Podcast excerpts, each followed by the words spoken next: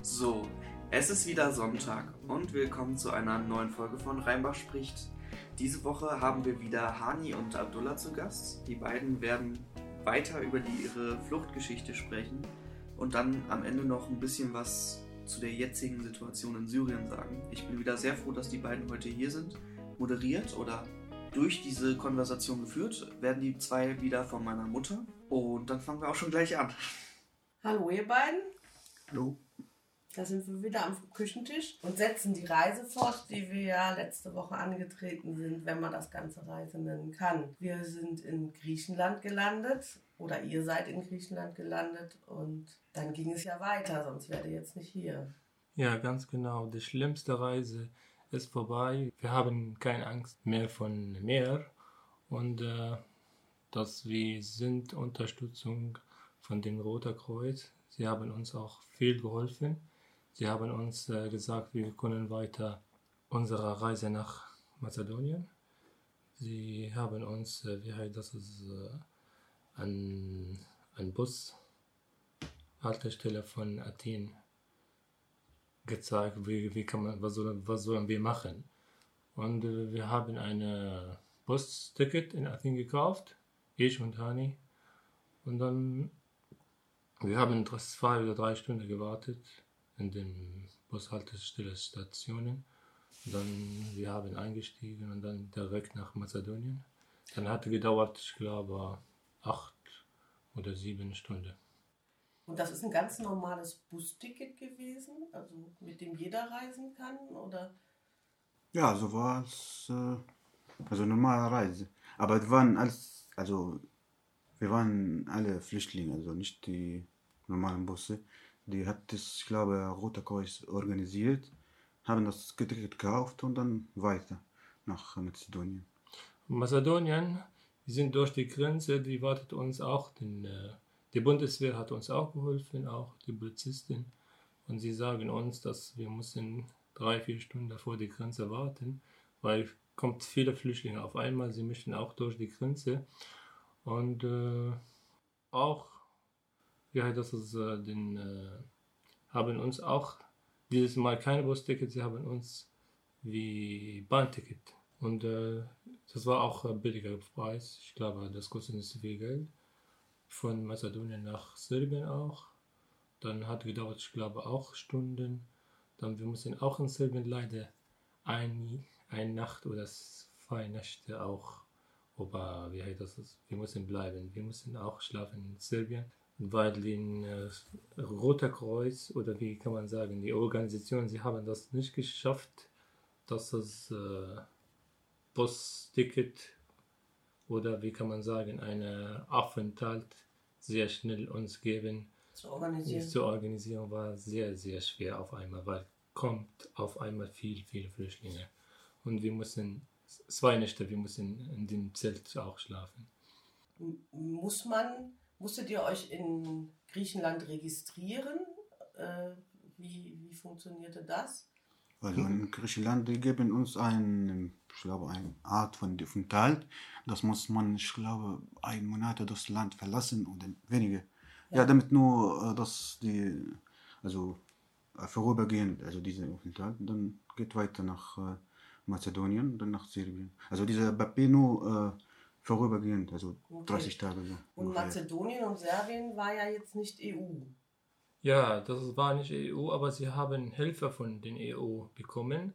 Das ist sie, diese Länder, sie sind überfordert, weil sie sind auch, dass sie haben das nicht damit gerechnet, kommt viele Flüchtlinge auf einmal. Deswegen, dass sie, diese Länder quasi waren nur den Wege nach Europa. Transfer. Transfer. Mhm. Und die bekommen Unterstützung von den Westländern europäische. Nachher, wir haben den äh, Aufenthalt bekommen, das ist befristeter Aufenthalt, das ist quasi ein Monat oder das ist wie quasi Erlaubnisse, das weiter nach dem anderen Land. Okay, also ihr seid dann über Kroatien eingereist und äh, dann ging es weiter über Österreich? Ja, genau. Wir haben eine Nacht in äh, Kroatien, also also dort bleiben, äh, übernachten in Zelten und dann ging es weiter nach äh, Ungarn und nach äh, den, äh, Österreich. Und dann von dort nach, äh, Deutschland. Österreich, das war nicht ganz schnell, weil äh, wir waren auch zu spät an diesem Land eingekommen. Und wir, wir haben die Möglichkeit, in diesem Land Antra Asylantrag stellen. Und ich und Hani und wir waren auch mit vielen syrischer Gruppe in diesem Lager oder diesem äh, Camp. Und äh, Leute, sie haben uns empfohlen, dass es äh, in Österreich geht nicht schneller, weil wie nicht damals. Wenn sie Asylantrag stellt, dann bekommst du den Bescheid nicht so schnell. Dann bitte oder ihr, ihr habt die Möglichkeit nach Europa, Westeuropa oder den skandinavischen Länder weiterreisen. Und äh, ich und wir haben gesagt, ja, dann wir haben zwei Tage oder drei Tage in Österreich geblieben. Dann wir haben unsere Entscheidung geändert. Dann weiter nach Deutschland. Und dann wir haben äh, ich und Han, wir sind überfordert, wir sind sehr, sehr müde und wir sagen, nein, wir machen nicht weiter. Zum Beispiel ich und Han früher, wir haben Lust, mehr auch andere Länder, zum Beispiel Schweden oder Finnland, aber nicht geschafft.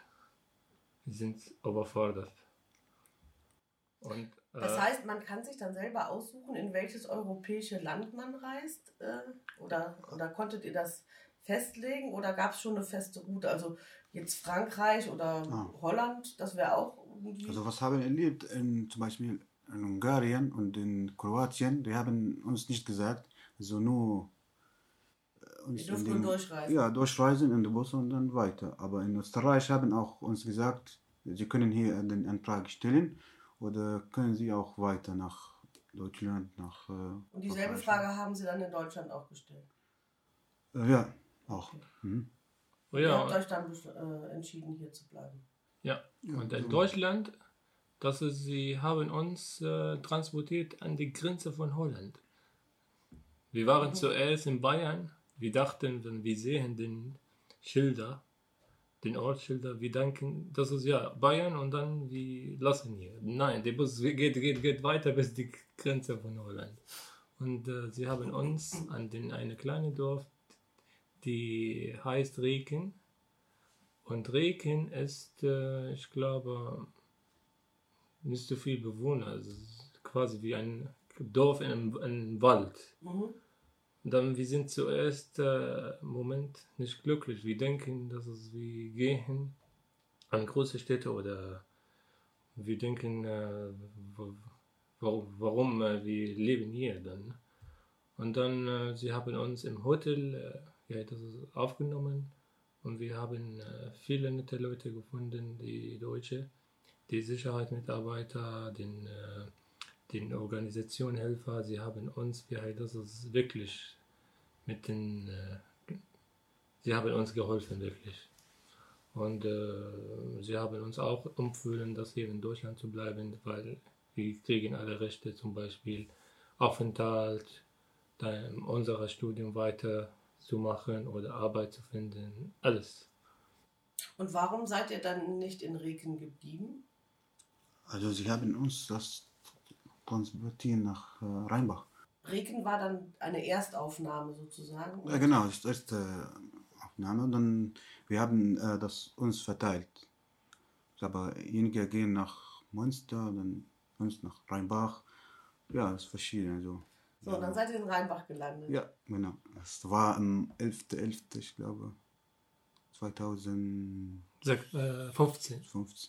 11.11.2015, Mhm. Karnevalsanfang. Also und ihr seid direkt in Rhein, Rheinbach untergekommen? Also wir sind in äh, Ramershofen, hier in der alte Schule gelandet. Zuerst, äh, zuerst ja. Oh, das ist natürlich der Nabel der Welt. Also war ein kleines Dorf, aber ist, also ging, ist gut. Ging. Ihr wart dann in der Mehrzweckhalle? Ja, Wie lange hat eure Flucht von dem Ort, wo ihr gestartet seid, bis nach Ramershofen denn insgesamt gedauert? Wir haben unsere Heimat verlassen am 17. S- ab 17. September und wir sind in Rheinbach eingekommen am 11. 11. Fast zwei Monate. Ja. November. so ungefähr, ja. Ja, Und dann war der Ra Ramershofen eure neue Heimat. Ja, genau. war eine neue Heimat für uns. Die Menschen, sie sind äh, nett. Zum Beispiel die, die heißt Dagmar, sie hat uns viel geholfen. Sie hat für uns, äh, wie heißt das, Deutschkurs organisiert. Und- Dagmar, das war die Ortsvorsteherin, Dagmar Specht. Ja, Dagmar Specht, Ort verstehen. Sie hat uns viel geholfen. Sie hat uns, äh, wo gibt es äh, in Rheinbach Kleiderstube oder wie kann man auch den günstige Sache in Rheinbach kaufen. Und sie hat auch uns auch äh, gezeigt, äh, was, äh, was sollen wir zuerst in Rheinbach machen, Deutschkurs machen oder und sie hat uns mal oder mehrere Mal vorbeigekommen an diesem Halle und sie holt unsere Geschichte und zeigt Mitleid. Das war wirklich stark. Wie viele wart ihr in dieser Mehrzweckhalle? Also wir waren ungefähr äh, 25 Personen. Also äh, einzeln, also gibt es eine Familie war und Rest also Männer.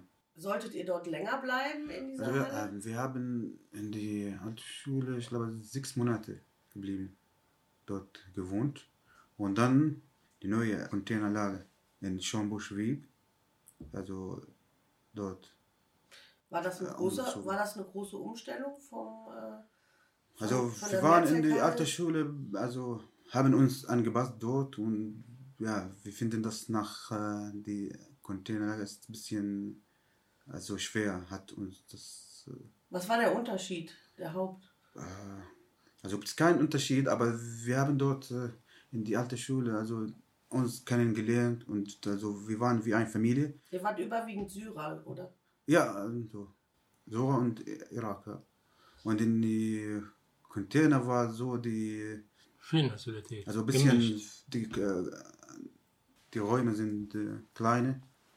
Kleiner als in einer Mehrzweckhalle. Ja, ja, kleinen und äh, auch, also in, in die alte Schule kann man die Besucher zum Beispiel, äh, wenn die ein Besuch kommt, dann kann übernachten, das ist normal, aber in, äh, in die Containerlager, also gibt es bestimmte Regeln, muss man einhalten. Also die Besuchszeit trägt von 7 Uhr bis 8 Uhr am Abend und die Küche sollen am 11 Uhr eingeschlossen werden.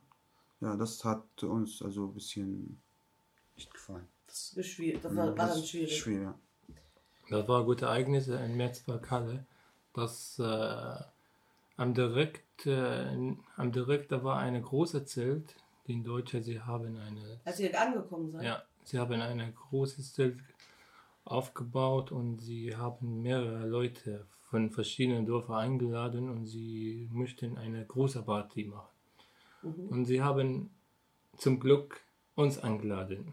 Und wir haben in Deutschland, ich glaube, nur zwei Wochen oder drei Wochen in, äh, in Ramershofen. Und äh, die Jungs oder der Organisator hat uns eingeladen. Ohne, wir brauchen nicht zu viel bezahlen oder so. Einfach einkommen. Wie heißt es? Reinkommen.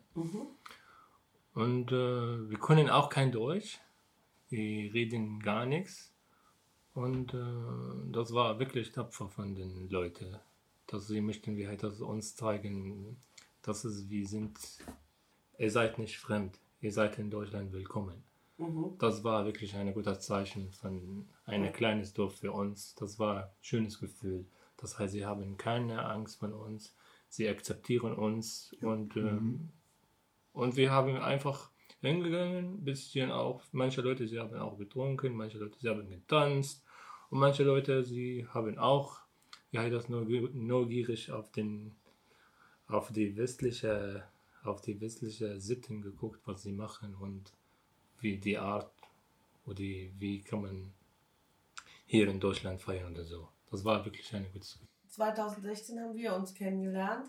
Ja, Dann habe ich mich habe ich entschlossen, dass ich mich gerne auch um Flüchtlinge kümmere. Das war eine Entscheidung, die hat stattgefunden bei einer Veranstaltung, wo wir Rheinbacher aufgeklärt wurden über die Situation mit den Flüchtlingen. Das war eine Veranstaltung mit Herrn Reetz. Zuerst war ich dann in der Kleiderstube, da habe ich den Hani das erste Mal gesehen und gemerkt, der spricht Englisch. So konnte man irgendwie so ein bisschen Kontakt knüpfen.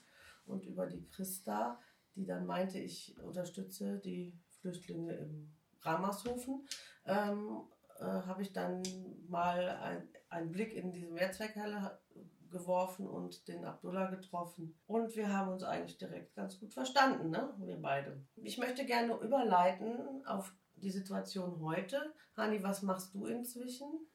Was hast du gemacht bis dahin? Also, äh, ja, ich habe den Deutschkurs gemacht, also bis äh, C1 auch Schule.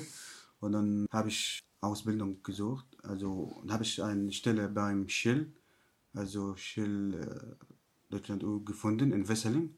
Ja, und dann mache ich jetzt erst äh, Lehrjahr. Eine Lehre. Hm. Also als, als, äh, als Elektroniker für äh, Automatisierung Technik. Okay. Und inzwischen hast du es geschafft, dass deine Familie, deine Frau. Ja, also äh, nach einem langen Prozess, also und die vielen Unterlagen, habe ich, also meine Familie am 3. Januar 2018 ist nach Deutschland gekommen. Also meine Frau und mein äh, Sohn Adam. Dazu muss man sagen, als du geflüchtet bist, also als du gestartet bist, wusstest du nicht, dass du Vater wirst.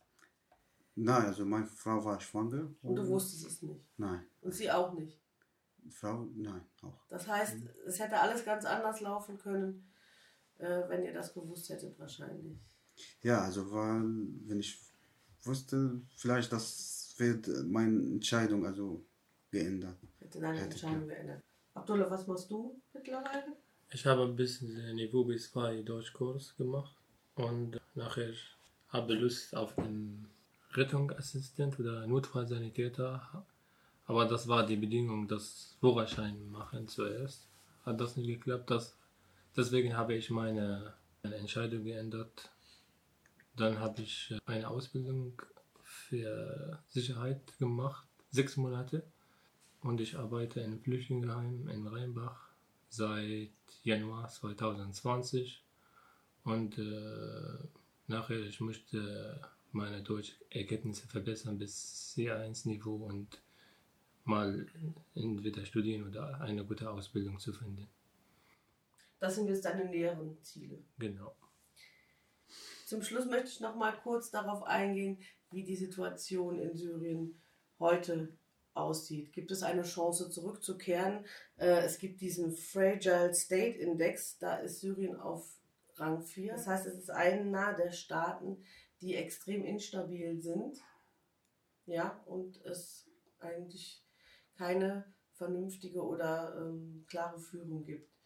Seht ihr, nimmt ihr das auch so wahr? Gibt es irgendeine Perspektive im Moment für euch dort? Habt ihr überhaupt eine Chance zurzeit dorthin zurückzukehren? Auf keinen Fall, weil die Situation, sie haben nicht verbessert, immer schlechter geworden. Aber Free Army Zone, dass sie immer unterdrückt von den unterdrückt von, von den kleinen Gruppen und den Assad-Truppen auch oder Assad-Zone auch, dass es auch unterdrückt, dass es die Menschen, sie haben auf keinen Fall gegeneinander, ja, dass es äh, schlagen oder gegeneinander, wie das ist, äh, aufeinander kommen. Und sie möchten das nicht. Und sie haben keine, keine Lust auf drauf. Und äh, wenn du bei Free Army nicht kämpfst, dann auch, wie das ist, äh, dann hast du keine Lust oder nicht in diesem Land, das, dann hast du keine Chance zu leben, weil bekommst du keine, keine Gehalt oder kein Essen und kein Getränke von Free Army. Und bei Assad-Zone, wenn du auch nicht kämpfst, dann bekommst du auch selber auch den Lebensmittel bekommst du nicht mehr, Strom auch nicht mehr und kein gutes Leben. Und äh, ich habe, warum soll ich mich zurückkehren und äh, gegen ein, eigene Leute oder meine Leute kämpfen? Ich möchte nicht kämpfen, weil das ist ein Bürgerkrieg und ich möchte nicht dazwischen kommen. Was, müsst, was würde euch drohen, gegebenenfalls, wenn ihr zurückkehren würdet? Also ich würde sagen, dass die Situation hat nicht, nicht geändert oder die Probleme werden nicht gelöst, weil die Al-Assad ist noch in die Macht. Und die war die ganzen, ich glaube, die, die manche Leute, die ist nach äh, Europa flüchtet oder die Türkei oder irgendwo, ist wegen des äh, Al-Assad-Regime. Also sie sind, ja, sie sind verfolgt und also wenn man da äh, nach Syrien kehrt, der wird auch also in Gefängnis, wo der jetzt äh, Hunderte oder also Tausenden äh, von die äh, Leute sind, also von die Mhm. syrische Leute, ja. Das heißt, diese ganzen Probleme, die es vorher gab, dass Menschen einfach verschleppt wurden oder dass man halt. Ja, ist, äh, ist noch genau so und da geändert. war viele Leute. Also ich habe einen, zwei Cousine, einer war 15 und einer war 12 und die, der Vater wurde verhaftet und sie zwei Kinder, muss man sagen, die waren gehen zu arbeiten und werden auch verhaftet und bis jetzt keine Spur, Verschwunden. ja, ja, verschwunden, keine, und sie sind Kinder. Und die Situation ist gleich, also ist noch, äh, Die gleiche. ja, wie, Wie immer. wie Ja. immer. Ihr, Also, und ihr werdet äh, in den Augen ähm, des Regimes werdet ihr Deserteure. Ja. Und ihr hättet die Wahl, dann gegen, gegen eure eigenen Leit Leute zu kämpfen oder ihr Oder ja. im Gefängnis landen. genau. Das sind natürlich keine schönen Aussichten. Und vor- außerdem auch das ganze Land zerstört und äh, bleibt immer diese Krieg und Milizien und ist dieselbe also Situation, hat nichts geändert. Wie geht es euren Familien jetzt? Also Familien, also ja, muss man sagen, also mein Bruder, also zwei sind in der Armee, wir sollen nach, also gezwungen zur Armee gehen und die andere, die vier anderen sind also in unser Dorf äh, sich verstecken, sie können nicht das, äh, also das kleine Dorf verlassen, weil sie sind zu Dienstwehr, also sie müssen Dienstwehr leisten. Ja, Und sie müssen, also sie wollen nicht, dass äh, gegen die Leute oder Mhm. die Ja, Leute ja, kämpfen. Und wenn eine Familie hat einen Sohn in der Armee, dann sie haben jederzeit oder jede Sorge. Wenn sie sehen die Nachrichten, gab es Krieg oder Schlacht zwischen Free Army oder Kurden mit Assad oder Assad mit gegen egal gegen anderes, dann sie haben jederzeit Sorge, ihren Sohn zu verlieren. Und das ist kein gutes Gefühl. Man sollte in diesem Land nicht träumen wie damals. Dieses Land ist schrecklich. Dann kannst du auf keinen Fall das 0% haben, hast du Chance zu bleiben oder zu leben. Und das wird sich auch in der nächsten Zeit wahrscheinlich nicht ändern, oder? Ja, solange dann Al-Assad noch in Macht, also bleibt die Situation gleich.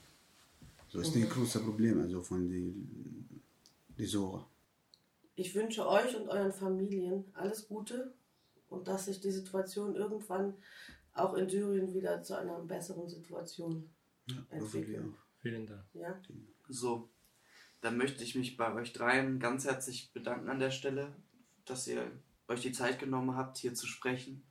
Danke an meine Mutter, die hier durchmoderiert hat. Und natürlich auch ein ganz großer Dank an euch beide, dass ihr hier den Mut hattet, über dieses Thema zu sprechen, dass ihr euch dafür die Zeit genommen habt. Und ich wünsche euch natürlich auch alles Gute für die Zukunft. Danke sehr. Dankeschön.